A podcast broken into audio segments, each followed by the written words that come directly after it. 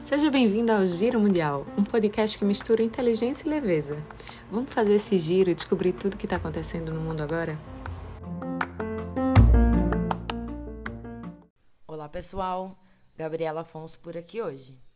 Vocês devem ter ouvido nos noticiários, ao longo das últimas semanas, que o primeiro-ministro britânico, Boris Johnson, anunciou no dia 7 de julho sua renúncia ao posto de líder do Partido Conservador mas que ele deve continuar como primeiro-ministro interino até a escolha do seu sucessor.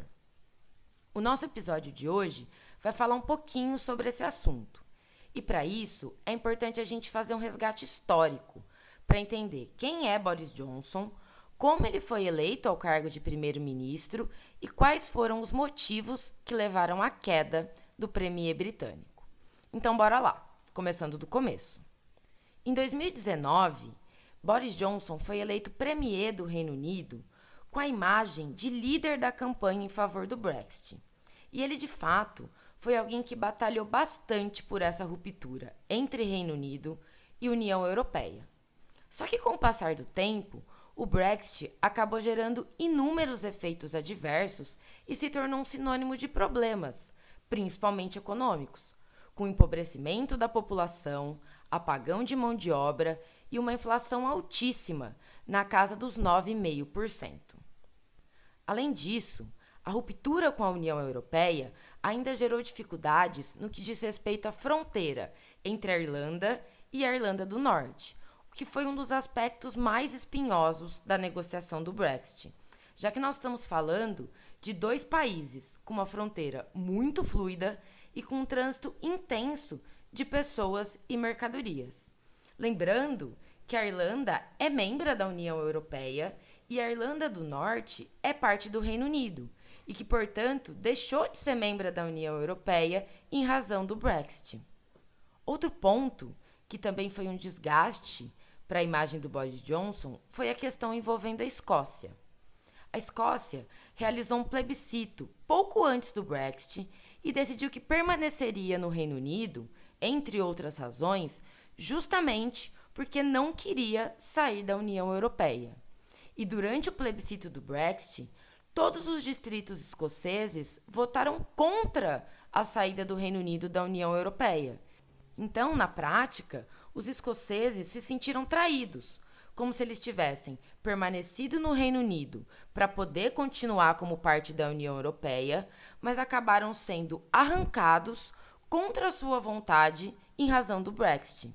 E foi precisamente esse contexto que acabou dando força à ideia de uma nova consulta popular na Escócia para decidir se eles querem realmente continuar no Reino Unido ou se eles preferem seguir caminho solo, como um país independente.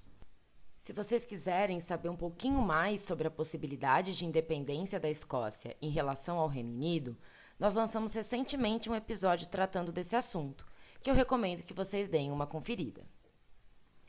Fato é que essas questões envolvendo o Brexit foram realmente um aspecto muito desgastante para a imagem do Boris Johnson, já que ele não conseguiu equacionar esses problemas de forma definitiva e eles certamente vão permanecer para o seu sucessor. Além desses desgastes políticos e econômicos, Boris Johnson enfrentou uma sucessão de escândalos que se tornaram insustentáveis quando ele se viu envolvido em sistemáticas mentiras. E isso foi minando a sua imagem perante a população britânica e também dentro do seu próprio partido. Em julho do ano passado, Boris Johnson se envolveu no escândalo que ficou conhecido como Partygate, o escândalo das festinhas do governo que foi basicamente a descoberta de que, enquanto o resto do país estava confinado em razão do lockdown imposto pelo próprio governo de Johnson durante a pandemia de Covid-19, estavam acontecendo festas na sede do governo, com a reunião de várias pessoas e regadas a bastante álcool. Em um primeiro momento, Johnson negou que teria participado dessas festas mas depois algumas imagens vieram a público e ele não teve mais como negar os fatos. Inclusive, veio à tona que ele participou de uma festa na véspera do funeral do príncipe Philips, o que pegou muito mal para a imagem dele. E antes disso, ele já tinha passado por outros desgastes menores, como a denúncia de que um doador do Partido Conservador, o partido do governo, pagou as férias dele e da esposa no Caribe, e o partido não declarou a fonte desse dinheiro. Teve também o escândalo envolvendo a reforma da casa oficial onde ele mora, em que ele não conseguiu explicar aberta e claramente a origem desse dinheiro. Então, foram sucessivas situações envolvendo mentiras por parte do premier. E mais grave né, do que o descumprimento das regras foi realmente o fato dele ter mentido para o parlamento em suas justificativas. Isso realmente criou uma imagem muito ruim em torno dele. Nesse ano de 2022, em particular, Boris Johnson acabou conseguindo se sustentar por mais um tempo em razão da eclosão da guerra entre Rússia e Ucrânia, já que ele se tornou um grande defensor da Ucrânia e isso melhorou um pouco a sua imagem. A crise política que levou à sua renúncia teve como estopim o fato de Boris Johnson ter nomeado o parlamentar Chris Pincher para o cargo de Deputy Chief Whip do Partido Conservador.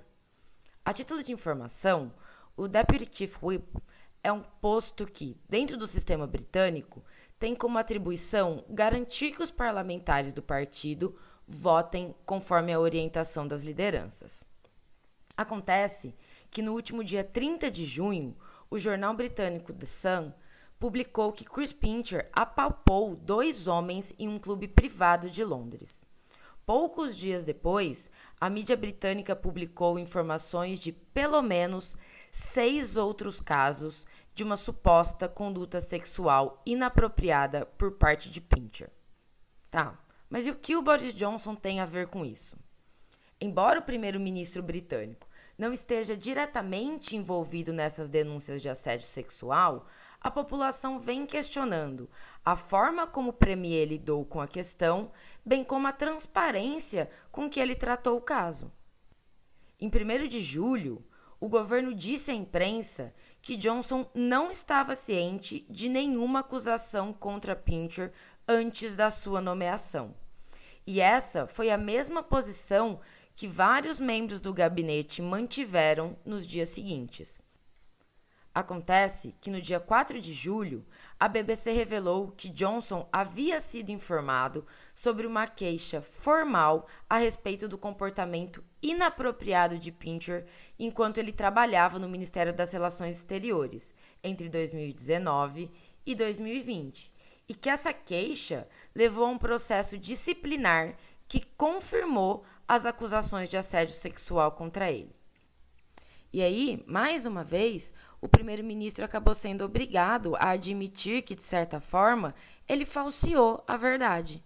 Ele descreveu como um erro a nomeação de Pincher, pediu desculpas às pessoas afetadas e ao povo britânico e afirmou que não há lugar no seu governo para predadores ou pessoas que usam dessa posição para abusar do poder.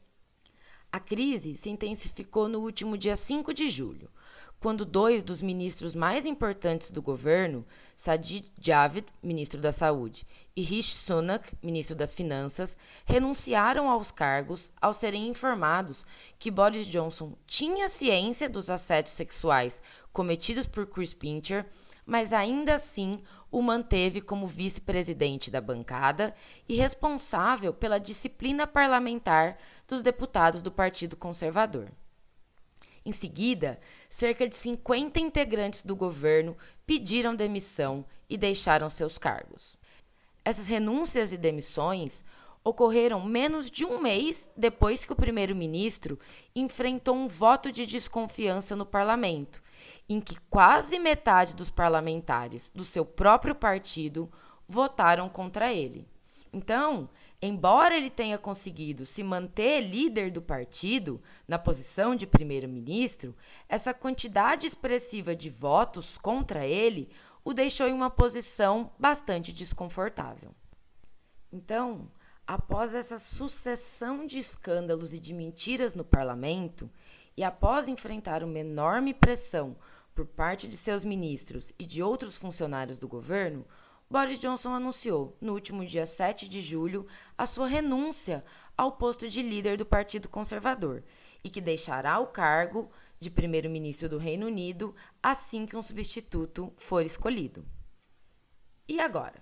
O que, que vai acontecer? Bom, a renúncia de um primeiro-ministro não implica eleições gerais automáticas. O partido e o seu líder poderão continuar no poder pelo período para o qual foram originalmente eleitos, no caso, até 2025. Os candidatos ao posto de primeiro-ministro devem se submeter a um processo de seleção interno, que envolve votações no chamado Comitê 1922, que é um conselho de deputados que organiza as eleições para a liderança do partido. Em cada rodada, os menos votados deixam a disputa até que restem apenas dois nomes. Aconteceu ontem mais uma rodada de votações e chegaram à fase final da disputa pela liderança do partido para substituir o primeiro-ministro Boris Johnson, o ex-ministro das Finanças Rich Sunak e a secretária de Relações Exteriores, Liz Truss. Agora, eles vão enfrentar uma última votação, da qual participam cerca de 180 mil militantes da base do Partido Conservador em todo o país. A expectativa é de que o vencedor seja anunciado no próximo dia 5 de setembro, tornando-se então automaticamente o primeiro-ministro, como a gente já pontuou, sem a necessidade de uma eleição nacional. Bom, pessoal, o nosso episódio de hoje fica por aqui. Sigam acompanhando a gente aqui pelo Spotify e lá no Instagram, no arroba giro, underline mundial. Espero que vocês tenham gostado. Um abraço e até a próxima!